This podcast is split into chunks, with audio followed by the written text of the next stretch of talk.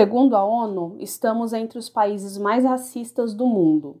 Mais da metade da população brasileira é negra, mais de 70% das pessoas pretas vivem em situação de extrema pobreza. Eu sou Kimberly Souza e este é o primeiro episódio da série Reeducar. Hoje vamos falar sobre racismo. É a Contempo falando direto do seu fone de ouvido.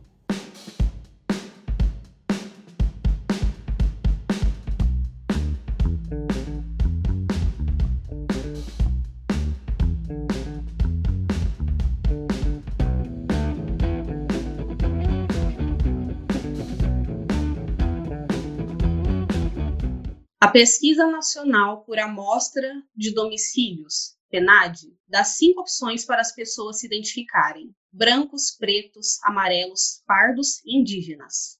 É curioso que, apesar do Brasil ter mais de 50% da sua população preta, menos de 10% se classifica dessa forma.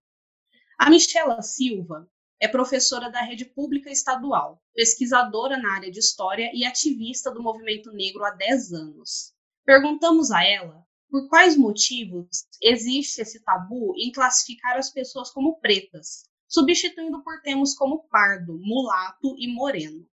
Ainda existe um ruído de que o termo preto ainda remete a uma herança é, na qual as raças foram definidas de cima para baixo. Então, quem definiu lá no período escravocrata esse termo preto foram os senhores de engenho, foram as pessoas brancas que detinham poder naquele período. Porém, é, com o passar da história, depois da abolição, é, o movimento negro trabalhou muito na ressignificação desse termo preto.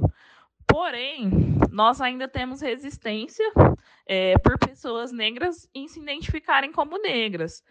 Tanto pela dificuldade de ser negro no Brasil, e a gente sabe que os dados estão aí para comprovar isso, que não é fácil ser uma pessoa negra no Brasil, é, então, se eu tenho a pele mais clara e eu consigo ter essa passabilidade de pessoa parda ou de pessoa branca, é claro que eu vou usar desses privilégios, né? Porque aí dentro da escala do colorismo, uma pessoa de pele mais clara, ela sofre menos com racismo. É, então, essas estruturas racistas em que o nosso país ele foi construído, que ele foi estruturado, é, remete a isso, de, de, as pessoas elas não quererem ser negras. É, isso também recebe um reflexo na escola, quando as crianças lá pequenininhas na educação infantil, elas negam serem negras, porque o ser negro não é, não é ser bonito perante a sociedade, e essas crianças elas querem ser bonitas. É, e aí esse tópico, é, principalmente dessa estruturação dos, dos censos do IBGE, ela remete muito à, à real necessidade da, da verdadeira implantação, implantação da Lei 10.639, que torna obrigatório o ensino de história e cultura africana e afro-brasileira nas escolas, né? que é uma forma da população negra jovem é, aprender de uma forma positiva a história dos seus ancestrais é, e conseguir é, construir dentro dessas crianças uma, uma, um sentimento de pertencimento a esse grupo social. E também é importante é, que nós saibamos como que essa, essa determinação de preto e pardo dentro do censo do IBGE, ela vem também com um diálogo do governo federal com o movimento negro porque nos censos anteriores a gente não tinha como dimensionar é, como estava sendo a vida da população preta em si dentro do nosso país. Porque nos censos as pessoas falavam que era morena cor de jambo, era moreno clarinho, era ela determinava vários tipos de cores, menos que ela era preta ou que ela, que ela era negra. Então, é, se criou essa termologia pardo para que as pessoas se identificassem como. E aí isso seria uma política para 10 anos, mas até hoje a gente não conseguiu desenvolver esse, essa, esse senso é, esse senso de pertencimento da população, que se denomina parda, como sendo preta também. É muito comum observar pessoas minimizando o racismo ao dizer frases como a escravidão acabou há muito tempo ou o racismo não existe no Brasil. Michela, você pode nos explicar quais os reflexos que essas frases causam na luta antirracista e quais as marcas que a escravidão deixa até hoje na população negra? Eu toco na Lei 10.639 de novo, é, porque além de reafirmar as potências do povo preto, é, a lei também tem potencialidade é, de destruir o senso comum cunhado, cunhado no racismo. É, a grande herança maldita que, que a escravidão nos deixou foi a falta de, de representação nos cargos de chefia, de falta de representação nos programas de televisão. É, por mais que nós ouvi, ouvimos falar de que as pessoas elas estão cheias de ver a Globo, as novelas da Globo ainda são, ó, são os principais meios de entretenimento das famílias brasileiras. E a gente sofre por essa falta de representatividade. É, e aí, se a gente também analisar os dados, né? que, que nos são apresentados. É, a cada 23 minutos, por exemplo, morre um jovem negro hoje no Brasil. É, 58% dos feminicídios no Brasil são de mulheres negras. É, 62% da, da população carcerária no Brasil são de homens negros.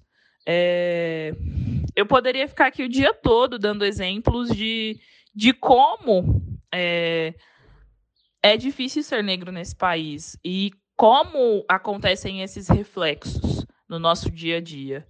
Outro termo racista muito utilizado é o suposto racismo reverso. Michela, pode nos explicar por que esse termo é irreal?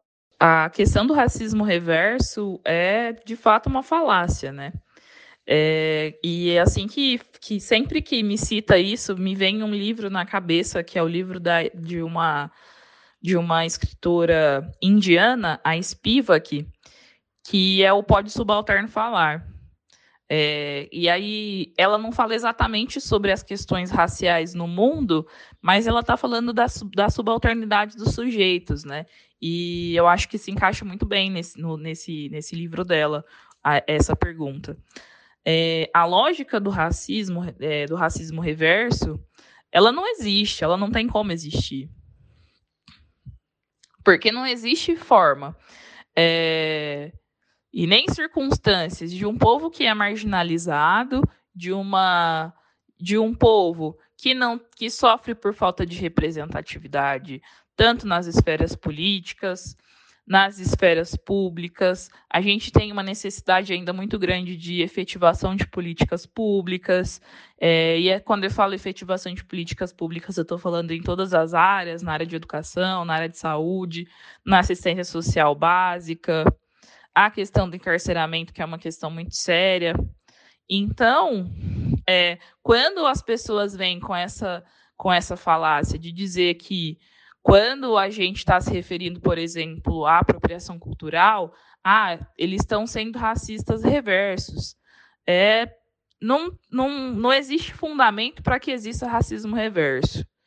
É, isso é mais um argumento para as pessoas que são as donas do poder, é, que são, na maioria, homens brancos e heterossexuais, é, de perpetuar o racismo, de porque eles têm um grande medo de que de que eles percam os privilégios que eles têm e que eles sempre tiveram, porque essa população agora, com um pouco de acesso que nós tivemos com os governos mais populistas que nós tivemos, acesso à educação, à universidade, agora nós conseguimos ter uma classe média negra que consegue refletir sobre os problemas sociais que a nossa comunidade tem e consegue pautar essas necessidades. Então, é, quando a pessoa chega e fala que, que nós estamos fazendo racismo reverso, é isso. A pessoa que está dizendo isso é uma pessoa que ela é consciente dos privilégios que ela tem e ela tem medo de perder esses privilégios. De acordo com o Tribunal Superior Eleitoral, sobre as eleições de 2016, A quantidade de candidatos negros eleitos foi inferior à quantidade de candidatos brancos. Foram 29% dos prefeitos autodeclarados negros e 70% dos candidatos brancos. O mesmo ocorre para o cargo de vereador, 42% negro e 57% brancos. Como o racismo estrutural reflete no baixo índice de negros em cargos políticos? Primeiramente, eu acho importante a gente tocar no quesito da democracia, né? Porque o quanto a democracia no pa nosso país ela ainda é frágil. E ela é frágil justamente por conta dessa falta de representatividade dentro desse cenário político, dentro dessa cena política.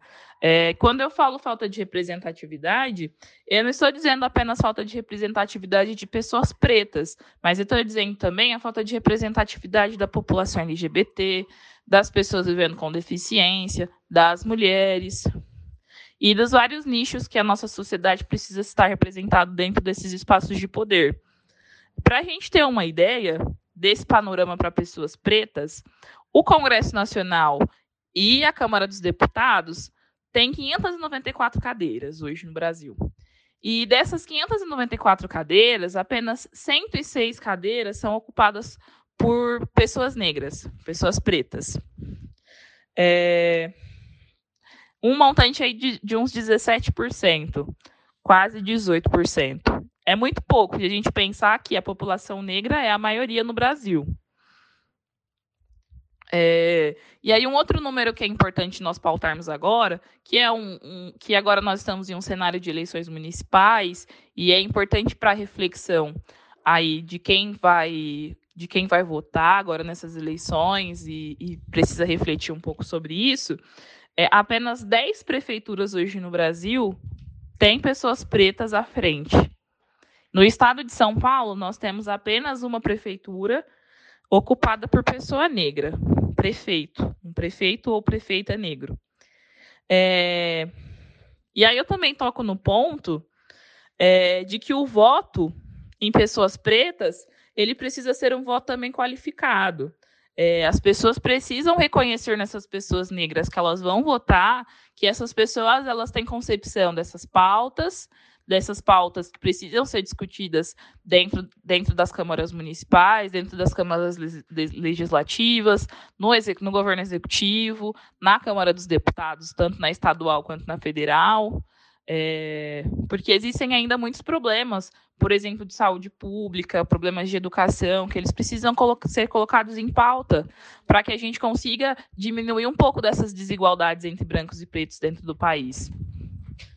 E aí eu toco nessa qualificação de voto, de a gente conseguir analisar se essas pessoas é, realmente têm conhecimento dessas pautas, se realmente elas têm comprometimento com elas, é, principalmente porque a gente vem passando por um processo de não reconhecimento dessas pautas, até por candidatos negros, e desde 2018 nós é, estamos tendo retrocesso muito grande nas políticas, principalmente dentro, do, dentro das políticas de ações afirmativas. O, um dos grandes marcos desse retrocesso é a é o encerramento do Ministério da Igualdade Racial, que durante o governo Michel Temer, ele, ela foi transformada em uma secretaria é, e essa ainda dentro do governo Michel Temer conseguiu ter uma estrutura dentro ainda da, da, da CEPIR como, como secretaria, que é a Secretaria Especial de Igualdade Racial, porque ela ainda era comandada por, pelo Juvenal Araújo, que era uma pessoa que ainda tinha essas concepções do movimento negro, de, da importância de, de realizações dessas políticas para a gente poder é, diminuir pelo menos um pouco as desigualdades no país. E até foi um grande marco é, nesse período que vários, vários municípios é, do Brasil conseguiram fazer adesão ao Sistema Nacional de Igualdade Racial, né, que aí estabelecia algumas regras de políticas públicas dentro dos municípios, algumas regras básicas para que os municípios é, fizessem pelo menos aquela parte mínima que o CEPIR é, indicava que fosse feito de políticas públicas para a população negra. Porém, aí a gente teve um, um desmantelamento ainda maior, É, a Fundação Palmares agora é presidida por uma pessoa que não tem essas concepções do movimento negro, que não, não acredita que não existe racismo, e a mesma coisa acontece com a CEPIR hoje, que é presidida também por uma pessoa que não está alinhada a esses valores de construção e militância, e não tem a concepção de, de, do quanto nossos ancestrais eles sofreram de que eles foram assassinados e que eles morreram para que hoje nós tivemos, estivéssemos aqui.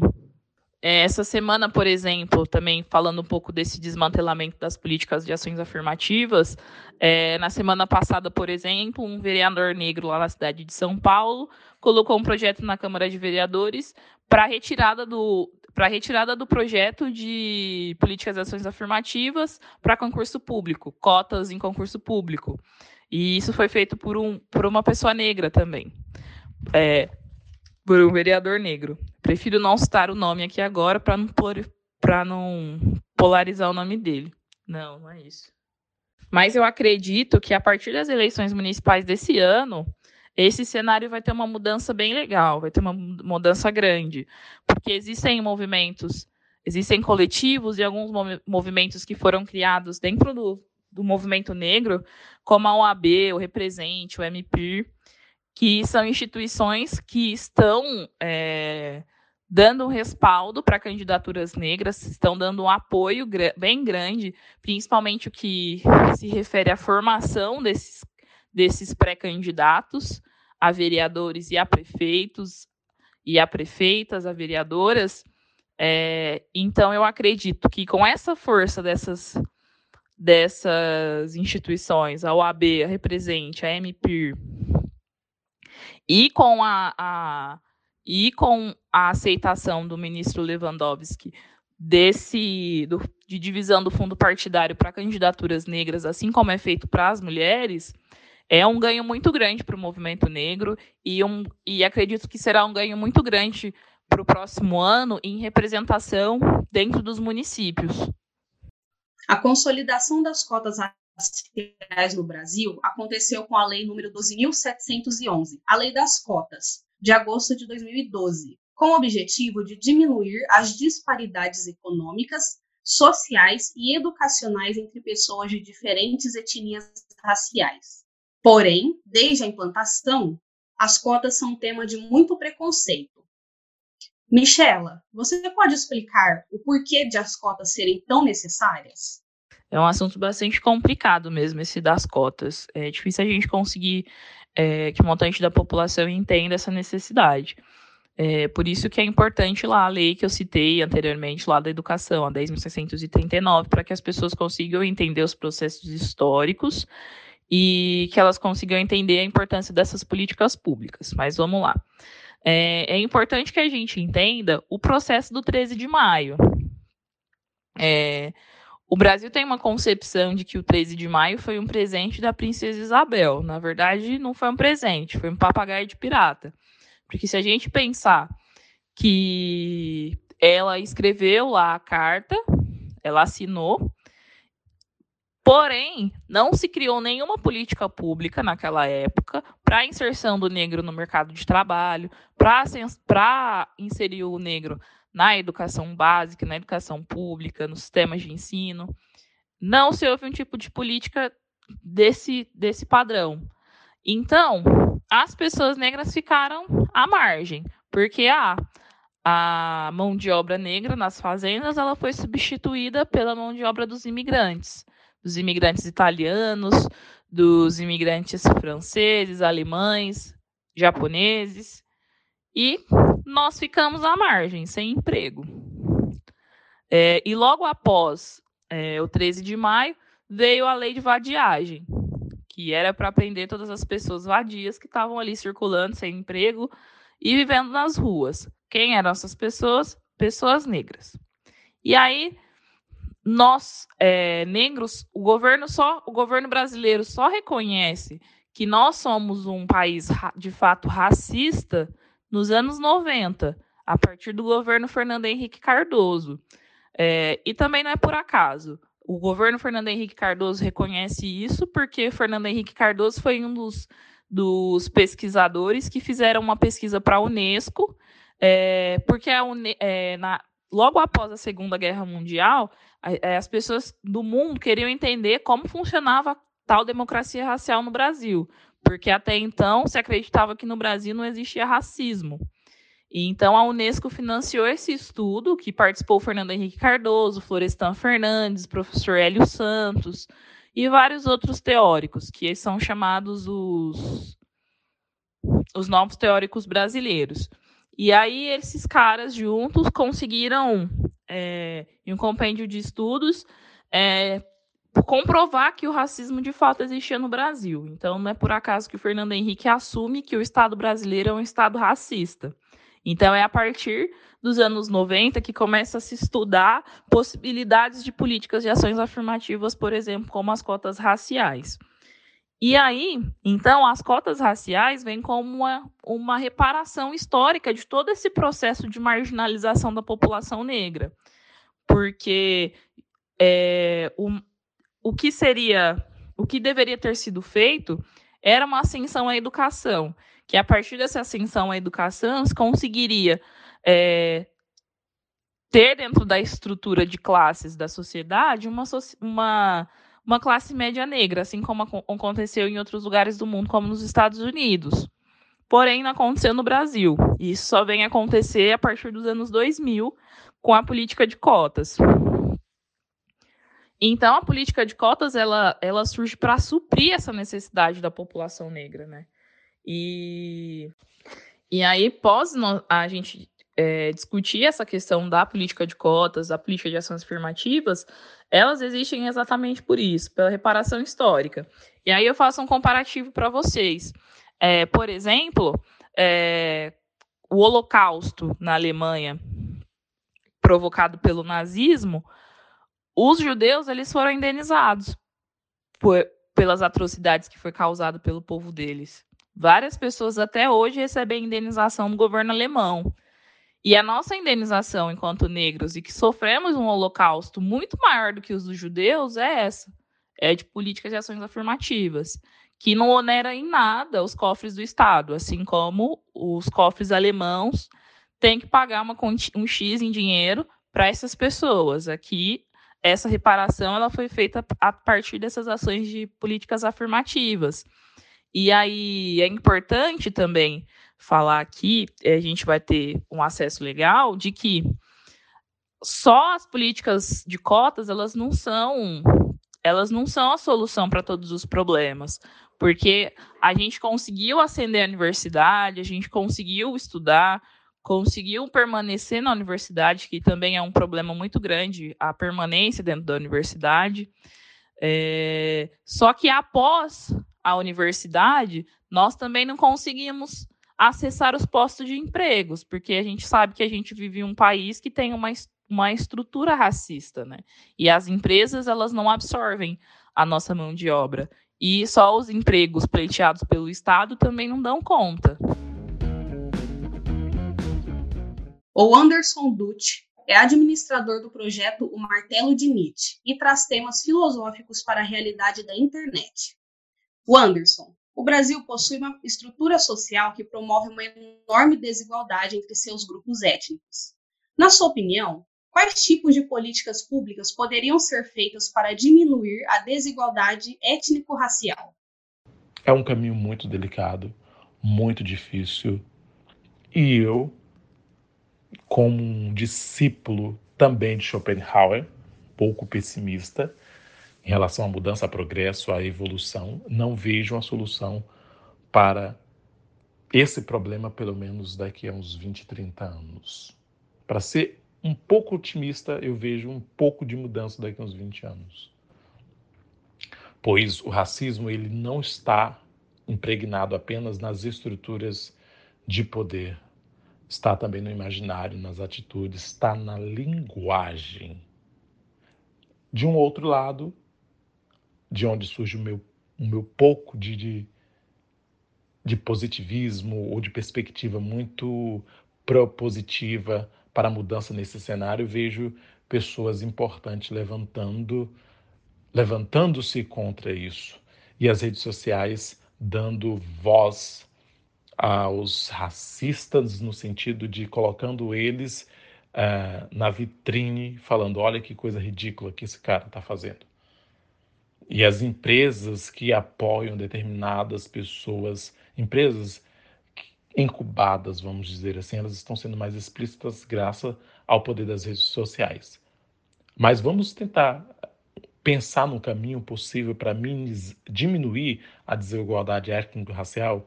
Primeiro, a gente precisa ter, um, ter um chefe de Estado que realmente se preocupe com essa questão. Um governante não é um salvador, gente. Não tenho essa síndrome, não tenho essa doença de querer o grande mestre que vai levar o povo brasileiro para um caminho de mais igualdade. Não é isso. Mas nós sabemos que muitas coisas no Brasil, para funcionar, depende de vereador, de deputado, depende dessas pessoas que organizam as leis, que organizam o país nesse sentido mais técnico. Então a gente precisa de representantes. E um caminho possível é a população se conscientizar. E para a população se conscientizar, a gente precisa de, de quê? A gente precisa de educação. A gente entra nisso sempre quando vamos falar sobre políticas públicas para diminuir a desigualdade social. A gente precisa de professores, a gente precisa de muita coisa para tentar diminuir esse problema tão grave no Brasil. Por isso, a minha perspectiva não é tão otimista, porque existem muitas pesquisas aí eh, mostrando que a busca de pessoas por graduação, licenciatura no Brasil só diminui. E os profissionais da educação, que, que estão atuando no Brasil, eu falo isso por experiência própria, já trabalhei na educação no Brasil, eu vi muito profissional é, pensando apenas na aposentadoria, de querer sair da educação, de não acreditar mais. Então a gente também precisa de pessoas que acreditam na educação, porque a educação revoluciona, transforma. A gente precisa, precisa de pessoas que lutem, né? E que tentem jogar um pouco de luz na ignorância eh, da massa desse rebanho que infelizmente ainda está sendo dominada, essa população está sendo dominada por seus governantes que não estão preocupados com essas questões de diminuir a desigualdade racial e outras questões também. Então, no primeiro tópico da primeira pergunta que vocês me fizeram, eu falei sobre um pouco de conscientização. Nessa segunda pergunta, a conscientização também precisa por parte da população para a gente tentar diminuir é, esse problema grave. Mas eu não vejo, gente, sinceramente, uma mudança por agora. Eu não vejo mesmo. Temos aí influenciadores digitais, temos aí nomes grandes é, que trabalham no YouTube, que trabalham. Eu também posso dizer assim que estou tentando jogar um pouco de luz, mas a seara, usando aqui a metáfora bíblica, é bem complicada. É bem complicada mesmo. A gente tenta lançar conhecimento de maneira muito autônoma, outras pessoas estão trabalhando em parceria com escolas, mas o caminho é bem complicado. O racismo não está piorando, está sendo filmado. Essa frase foi dita pelo ator norte-americano Will Smith em uma entrevista em 2016 e não poderia ser mais verdadeira. Tem sido cada vez mais comum observar a repercussão de inúmeros casos de violência e morte da população negra por ações policiais no Brasil, na realidade, não são apenas casos isolados, é um comportamento patológico, naturalizado e criminoso. No seu ponto de vista, quais os melhores caminhos para combater essa violência policial? Educar também. Mas aí a gente não vai falar nem necessariamente de educação aqui nesse sentido mais formal, de universidade, de ensino médio, ensino básico, mas educar os próprios policiais não para guerra, mas para proteção. É, é muito complicado. Eu nunca sofri violência policial no Brasil. Me parar por algum motivo, por eu parecer ser bandido, ou coisa do gênero. Mas eu conheço muitos amigos que, pelo simples fato de andar de boné separado, existe uma questão muito intrínseca, não só no Brasil, mas no mundo, de olhar para nós, pessoas pretas, como um perigo. E a força policial ela foi criada para isso, né? Nós fomos é, libertos, vamos dizer assim, é, desse período tenebroso em que vivemos escravizados, chicoteados, etc. E aí nós fomos jogados na sociedade, né? sem direito nenhum para fazer nada. Não podia estudar, não podíamos estudar, não podíamos conseguir um emprego. Tínhamos apenas uma carta aí às mãos dizendo que nós seríamos livres a partir daquele momento, né? Da carta de euforia.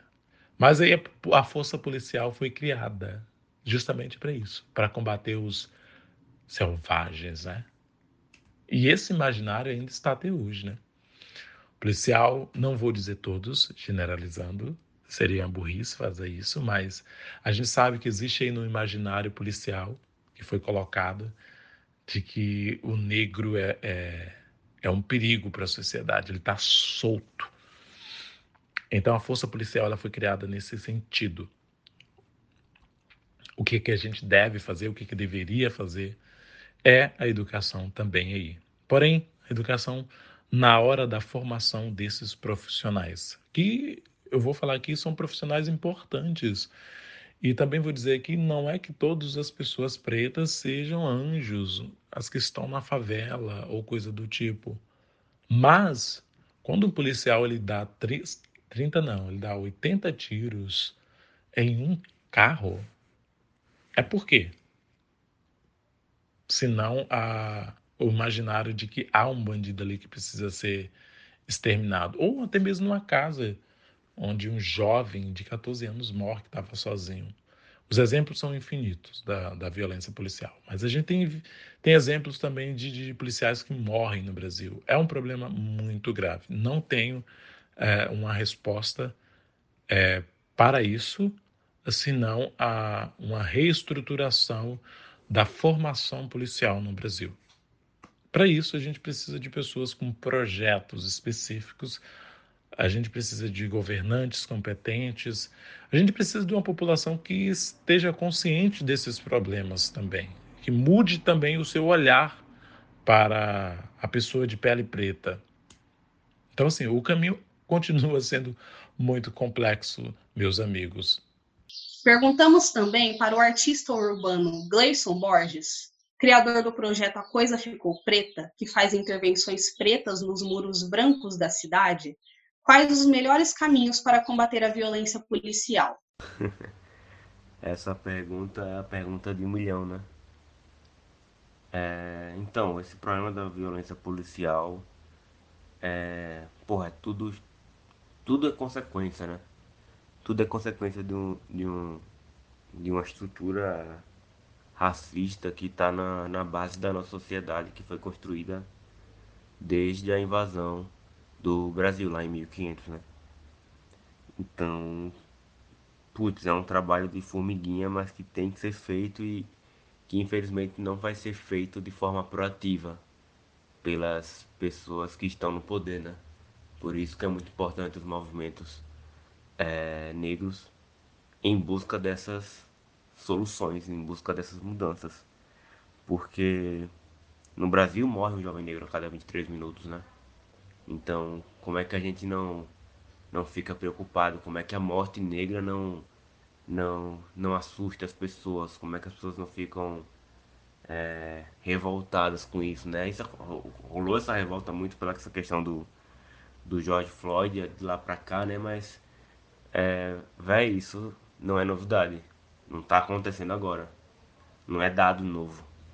Tá ligado? Tipo, Racionais MCs denunciava isso lá em 1993. Então, tipo, não, não tem novidade, não mudou nada, tá ligado? Se for ouvir as músicas de Racionais da década de 90, todas se encaixam totalmente no que a gente tá vivendo hoje, não faz nenhuma diferença. Então, tipo, para resolver isso tem muitas questões. Acho que vai desde a educação básica, que, enfim, a educação acaba sendo a base de tudo, até a é, des desmilitarização da polícia militar, até a punição e a forma que a lei entende racismo, entende injúria racial, sabe? As, as é, investigações serem levadas a sério, porque pegar o caso da Marielle, por exemplo, tá aí tipo há quanto tempo rodando e a gente não tem, a gente não tem uma resposta. Sabe? Isso está falando de uma pessoa é, pública, uma pessoa que chegou aos, aos jornais. Mas é, e quem não chega, né? E essa galera é, que morre a cada 23 minutos e não chega nos jornais, sabe? Então, é, eu posso não ter uma resposta muito, muito bem montada para esse problema da violência policial, mas é um problema bizarro, porque você pode falar da polícia, mas é, a polícia é a que mais mata e também é a que mais morre. E, tipo, boa parte dos policiais também são pessoas negras, sabe?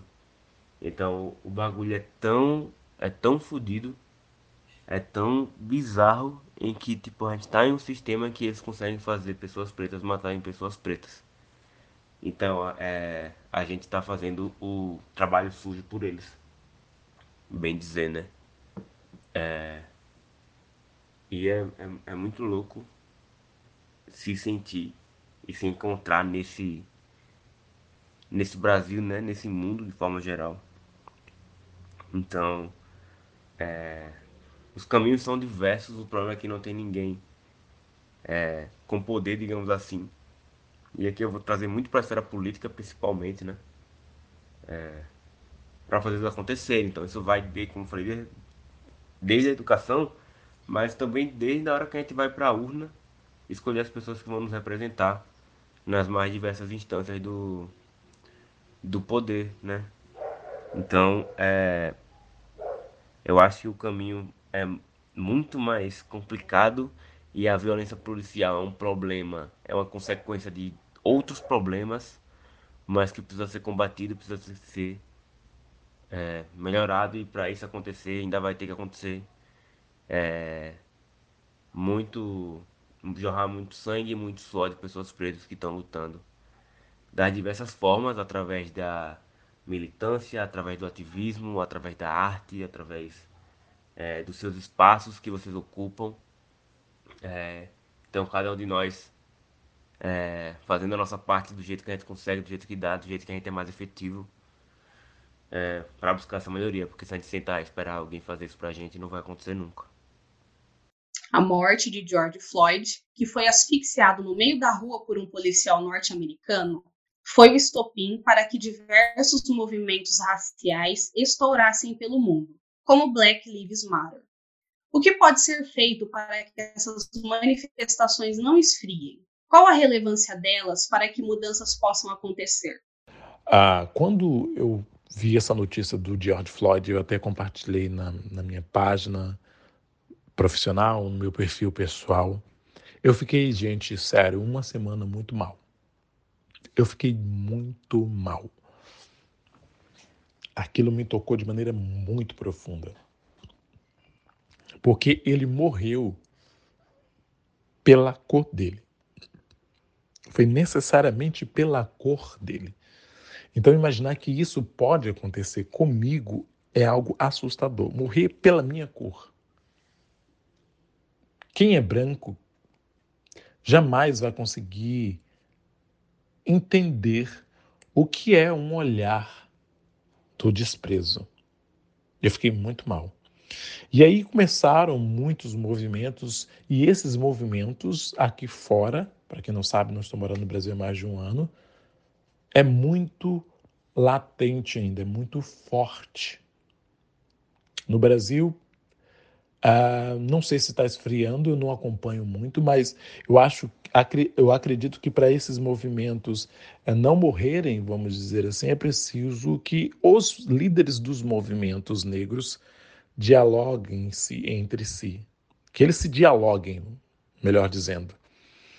Eu não vejo tanto diálogo entre os movimentos negros. Eu não vejo a galera que lidera movimento negro. Estou falando a galera que a galera que tipo tem mais de um milhão de seguidores, 500 mil seguidores.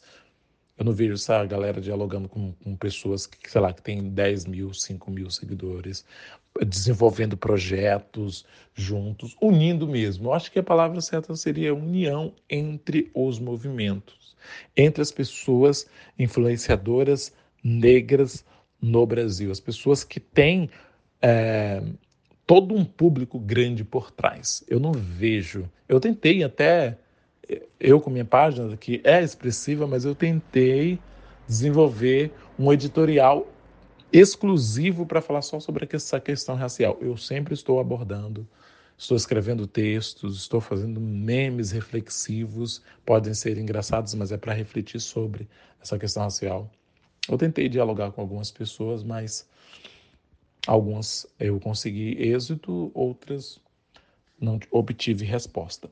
Eu acho que esta é a palavra. Essas manifestações são importantíssimas. Você olha para a história, você olha para Martin Luther King, você olha para como que o movimento negro nos Estados Unidos se articula e vê como que isso dá resultado na prática, você percebe a importância dele. Eles são muito importantes para romper com estruturas, estruturas arcaicas, estruturas preconceituosas, mudança mesmo de paradigmas na sociedade. Então, para esse, esses movimentos eles não se esfriarem, é preciso também fazer o que todo mundo já faz: explicitar o racista, colocar a realidade nua e crua.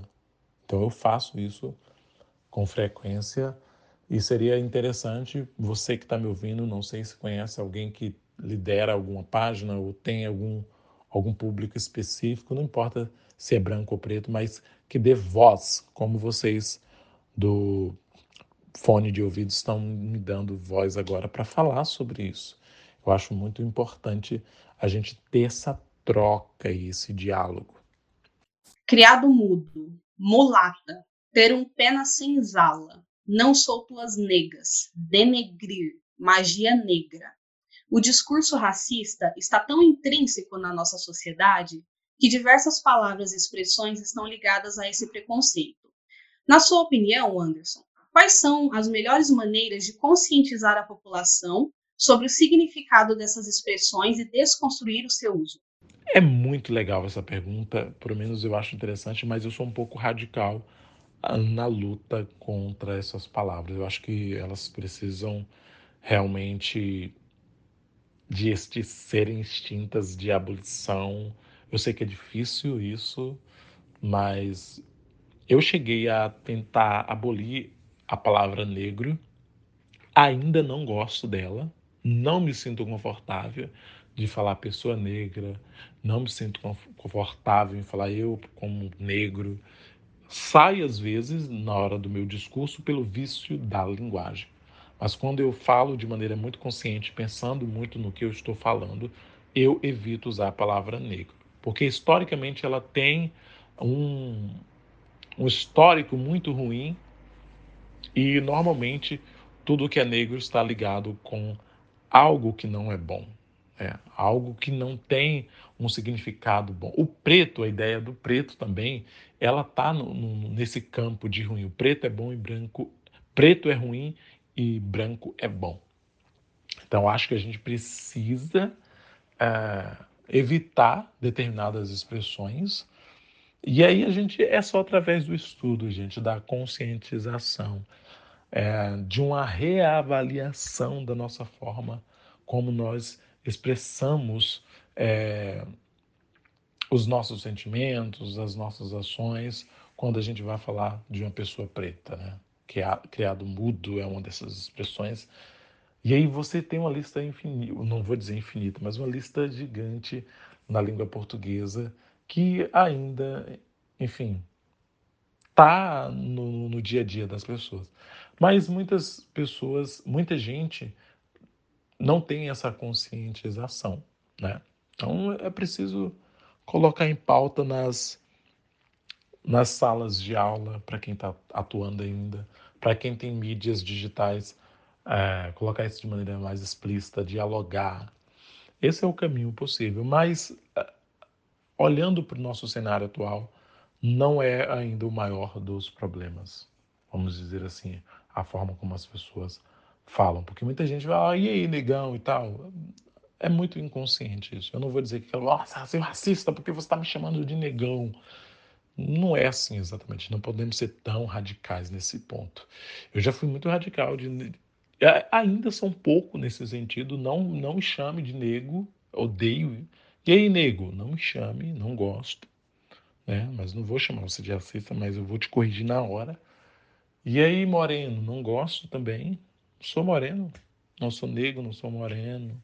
E aí, neguinho? E aí, negão? Não. Chame pelo meu nome. Agora, se me chamar de preto, eu já gosto. E aí, preto, tudo bem? Fala, preto. Cara, você é um preto foda. Pode falar isso, que eu vou gostar.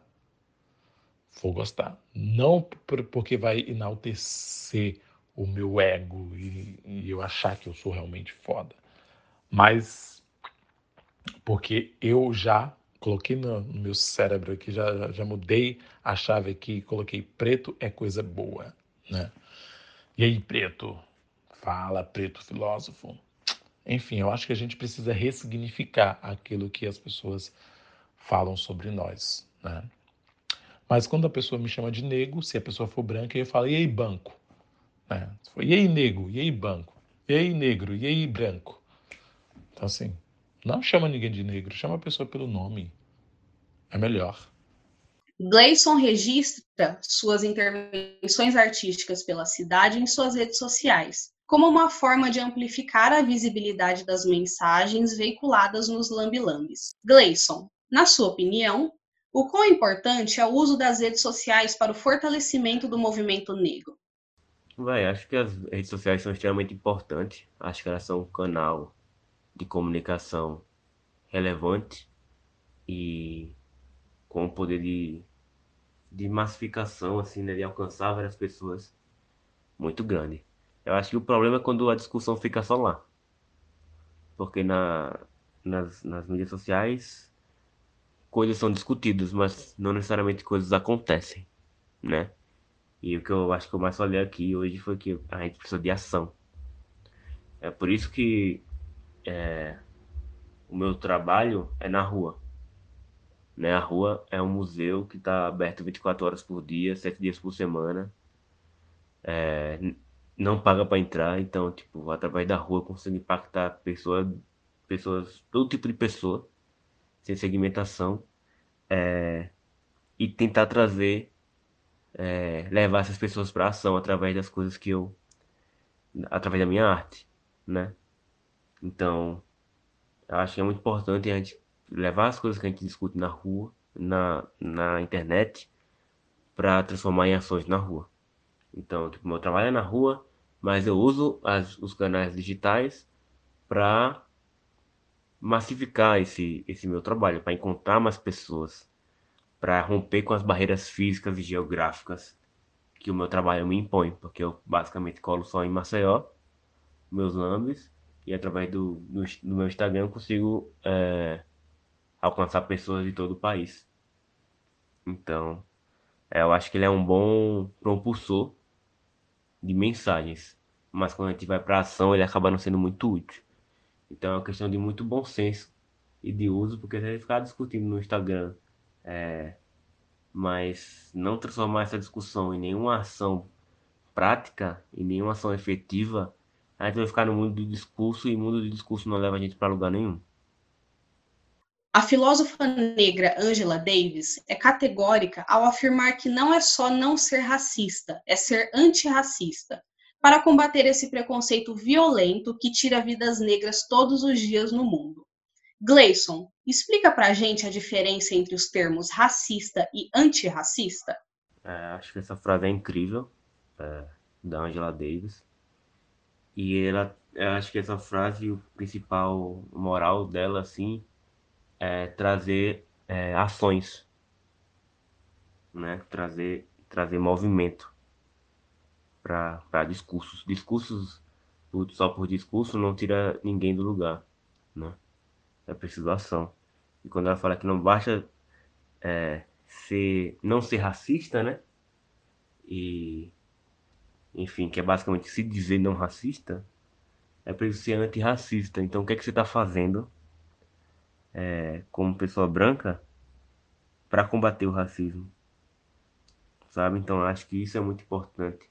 Associar esse termo do antirracismo é, não é uma coisa é, ruim ou, sei lá, mimimi, como muita gente acaba é, rotulando de forma totalmente errada, mas como ação, como básico, sabe? Como, como premissa básica para ser um, um ser humano decente. E assim, eu, eu particularmente boto muitas aspas nesse não ser, não basta ser, não ser racista, né?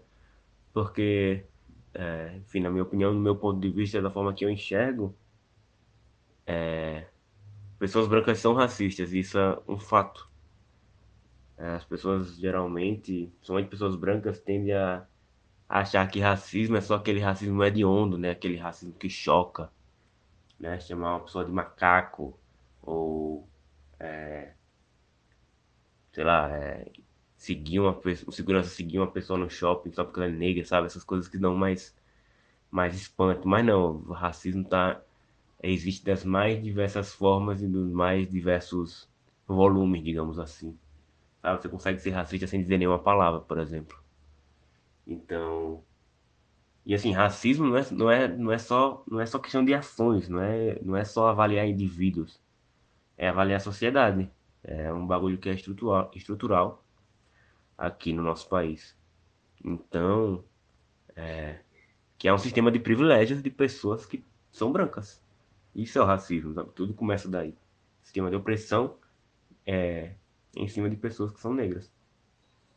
Então, se você é uma pessoa branca e nasce nesse sistema, você, independente de, enfim, qualquer coisa, você é uma pessoa racista, porque você está usufruindo de todos os privilégios e benefícios que esse sistema opressor lhe dá, independente de você querer ou não, sabe? Eu acho que é até uma, uma questão que é um pouco paradoxal, talvez, porque é importante que as pessoas brancas sejam antirracistas, mas isso não vai anular o racismo delas. É, enfim, é uma coisa que pode parecer não fazer sentido, mas o caminho é esse. Você é, se entender, se enxergar como uma pessoa racista, como uma pessoa que se beneficia desses privilégios e trabalhar e fazer coisas para diminuir essa, essa diferença, para diminuir esses privilégios é, e assim está sendo antirracista, sabe? Então, o racismo é, eu vejo como um intrínseco das pessoas brancas. Então, é, trabalhar para diminuir esse racismo, minimizar esse racismo que, pelo menos na nossa geração, e em algumas mais para frente eu não, não, não consigo enxergar um cenário onde que esse racismo vai desaparecer. Então tentar minimizar ele e maxim, maximizar o antirracismo, fazer o máximo de coisas possível é, para resolver os problemas do racismo, porque de novo é um problema branco, não é um problema negro. Você poderia compartilhar algumas situações comuns do dia a dia em que as pessoas têm atitudes racistas? Então, o racismo pode, pode aparecer de diversas formas, de diversas caras, em diversos níveis, mas é, nunca vai deixar de ser violência, sabe?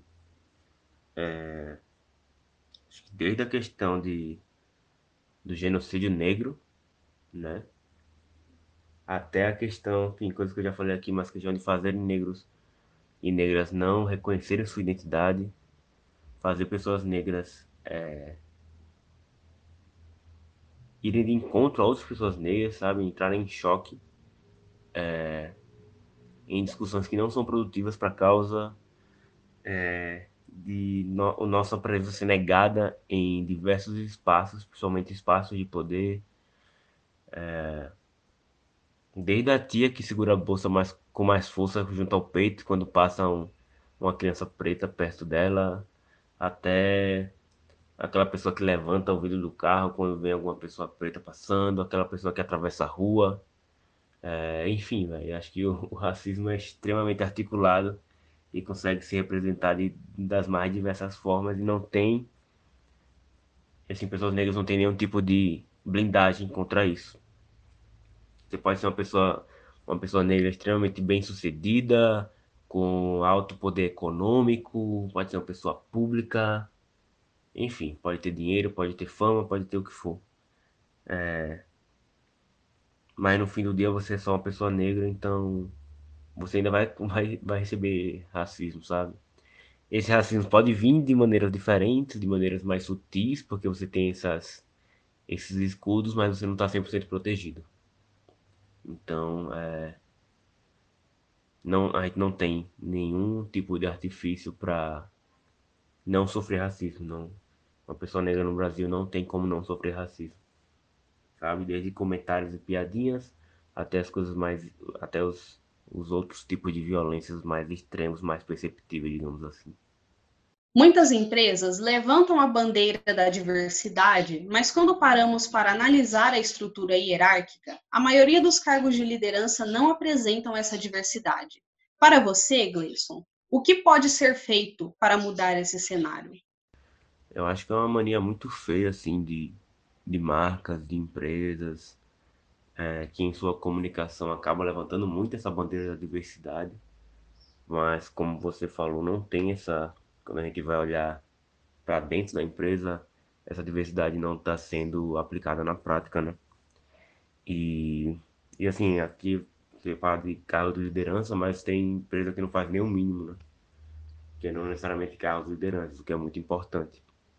Mas tem empresa que não faz nem o mínimo. É, e diversidade nas empresas é um tema que eu venho dando uma estudada mais a fundo no último ano. E é, diversidade em empresas é, estratégia, é ação é, e é meta. Então, é, isso independente do tamanho de empresa. Tipo, desde a, da, de empresas pequenas até empresas maiores, dá para fazer um trabalho bem bacana com diversidade. É importante ter é, estratégia, ação e meta. Então, estratégia é o que, é que você vai fazer para obter essa diversidade. Você vai criar um comitê de diversidade dentro da tua empresa. Você vai é, ter encontros de capacitação em relação às mais diversas esferas da diversidade, sabe? Em relação a pessoas negras, em relação a mulheres, em relação à comunidade LGBTQIA, em relação a pessoas com deficiência e por aí vai, sabe? São coisas que você tem que pensar, que você tem que definir, tem que colocar em prática. Que é aí que a gente vem para a questão de ação, sabe? Se você, se você não tem é, determinado público presente no teu corpo da empresa, na tua liderança, você tem que fazer alguma coisa para isso. Então, abre processo seletivo exclusivo para determinados segmentos, sabe? Trabalha com ações afirmativas para garantir a diversidade dentro da tua equipe. É. E meta é saber onde você quer chegar e quando você quer chegar, né? Então, ah, é, eu acho que pegar o, os dados demográficos ajudam muito nesse sentido. Então, ah, o Brasil tem 56%, 56 de pessoas negras. Então, acho que no mínimo você tem que buscar esse número na tua equipe e esse número na sua liderança. São dois recortes diferentes. Recorte, fazer um recorte tanto dentro da tua equipe total, como dentro da tua equipe de liderança, que está à frente da tomada de decisão estratégica da tua empresa. É, então, acho que é muito, vai muito nesse sentido de ter essas estratégias, definir essas ações e saber a meta de como você quer estar e quando você quer chegar nesse, é, nesse número, sabe? Tipo, é, trabalhar a diversidade traz, além da, de ser um, uma responsabilidade social das empresas, acho que apesar da gente estar numa sociedade capitalista, as empresas têm um papel social a cumprir, elas precisam, elas devem cumprir esse papel. Elas têm que ser parte da solução, né? Tem que, de certa forma, resolver é, problemas da sociedade ou, no mínimo, e olhe lá, é, não trazer mais problemas. Eu acho que a diversidade é um caminho para isso. Isso além de falar nas diversas é, vantagens para o negócio que as empresas têm por ter uma equipe mais diversa, até em relação a é, finanças, a, a, lucro, a receita, a faturamento. É, tem diversas pesquisas, não tenho nenhuma para citar aqui agora, mas se você pesquisar um pouco, você vai ver que empresas mais diversas trazem mais lucros. Então, é, é muito bizarro as empresas não estarem fazendo isso ou seja lá quais forem as motivações. E assim, o importante é começar em algum lugar. Então, faz pesquisa, é, senso de diversidade dentro da empresa é uma coisa muito importante para tu conhecer qual a diversidade que tu tem hoje, para tu saber é, em relação a crenças e, e, dogmas religiosos, em relação a, a, raça, em relação a gênero, em relação a, a deficiências, em relação à orientação sexual. Conhece como está a tua empresa e daí você vai ter esse, essa informação para é, tomar decisão e tal, né? E também pesquisar, estudar coisas que podem ser feitas e buscar se informar para fazer uma coisa bem feita. Não fazer uma estratégia de diversidade de qualquer jeito, né? Tem que ser feito com tem que ser feito certo. Para que os movimentos pela luta dos mais diversos tipos de direitos cresçam, é importante ter o apoio de pessoas que não fazem parte desses grupos. Gleison, como as pessoas não negras podem ajudar na luta contra o racismo? Cara, pessoas brancas têm que fazer tudo que as pessoas negras estão fazendo. É, desde, a, desde a questão de conhecimento, sabe? Vai pesquisar, vai pesquisar sobre o racismo, vai pesquisar sobre a branquitude, é, vai pesquisar sobre, enfim, tudo que está acontecendo, vai aprender conceitos, vai aprender história, não a história que nos ensinaram no colégio, né? Mas a história real do que aconteceu. Tipo, vai entender todo, todo o processo que fez a gente estar tá aqui onde a gente está hoje. Sabe? Tipo, tem um monte, diversos livros, tem diversos canais no YouTube, tem diversos perfis e criadores de conteúdo que fazem é, material incrível sobre isso.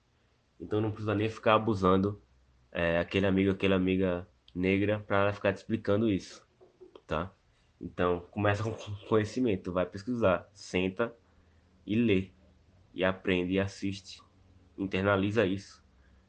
É, para primeiro entender o que está acontecendo, né?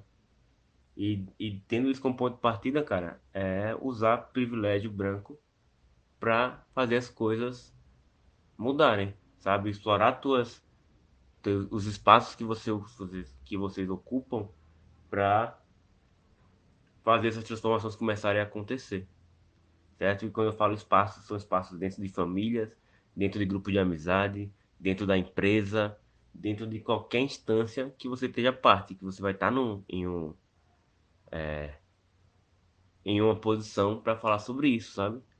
Enquanto tipo é, pessoas negras que se impõem, que se é, assim, que falam, elas estão colocando muita coisa em risco ali, né? Tipo, o Ângelo Assunção, um caso no esporte mais recente, tipo, de um, de um cara que é, se impôs, que falou e que tá agora aí sem nenhum apoio, sem, nenhum, é, sem nenhuma representatividade para continuar fazendo o teu o trabalho dele dentro do esporte. Pessoas brancas não, não têm esse risco, sabe? Pessoas brancas não vão perder o emprego se falarem sobre isso. Pessoas brancas não vão ser reprimidas se falarem sobre isso sabe? E, e tomarem atitudes em relação a isso. Então é importante que pessoas brancas falem, principalmente falem com outras pessoas brancas, né? Com seus iguais. Porque é, é, é preciso que vocês sejam essa parte da solução. Como eu falei lá atrás, o racismo é um problema das pessoas brancas. Pessoas brancas têm que resolver esse problema. Então, é, e assim, a nível de empresa, que a gente já falou lá atrás, mas políticas de diversidade, garantir que você está dando espaço para pessoas negras, sabe? Tirar da cabeça, pelo amor de Deus, essa questão de que as oportunidades são iguais para todo mundo, porque elas não são. É, e se for preciso a gente trabalhar com ações afirmativas para a gente trazer, é, é, garantir essa igualdade, a gente tem que fazer. Porque é, jogar oportunidades que teoricamente é, estão niveladas de, em oportunidade para todo mundo é uma farsa, é uma hipocrisia, é uma utopia. Então, tipo, pessoas que não são negras têm que trabalhar é, basicamente em cima disso. É, usar a sua posição para fazer a sua parte de denunciar esses, esse sistema, a, a renunciar de privilégios e gerar conversas, gerar oportunidades reais gerar é, tentar equilibrar a balança, tentar ser parte da solução. E para você, o Anderson, como as pessoas não negras podem ajudar na luta contra o racismo? O primeiro passo que eu acredito que vocês precisam dar nesse sentido, pessoas não brancas, falando para vocês agora, é o que vocês estão fazendo agora: ouvir. É ouvir, é estudar sobre a história da escravatura no Brasil, é entender como o racismo pode estar presente na sua própria linguagem, porque ele está presente sim em diversas estruturas de funcionamento da sociedade, até mesmo na linguagem da própria pessoa preta. Então, acho que o passo primordial é ouvir, entender, estar disposto e lutar, ter sangue nos olhos, porque não é fácil.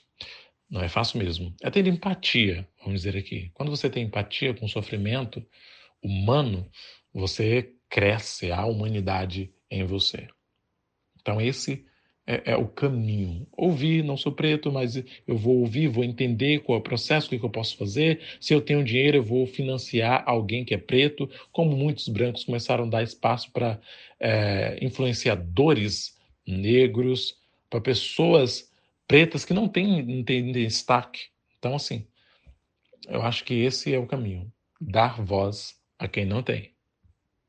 Ou, na verdade, a quem tem voz está sendo silenciado, né? Porque voz nós temos. Só fazendo uma correção a mim mesmo. É isso, gente. Ouvir. Nós agradecemos a participação da Michela, do Anderson e do Gleison, que compartilharam suas visões e vivências sobre esse assunto que precisa cada vez mais ser discutido e desconstruído.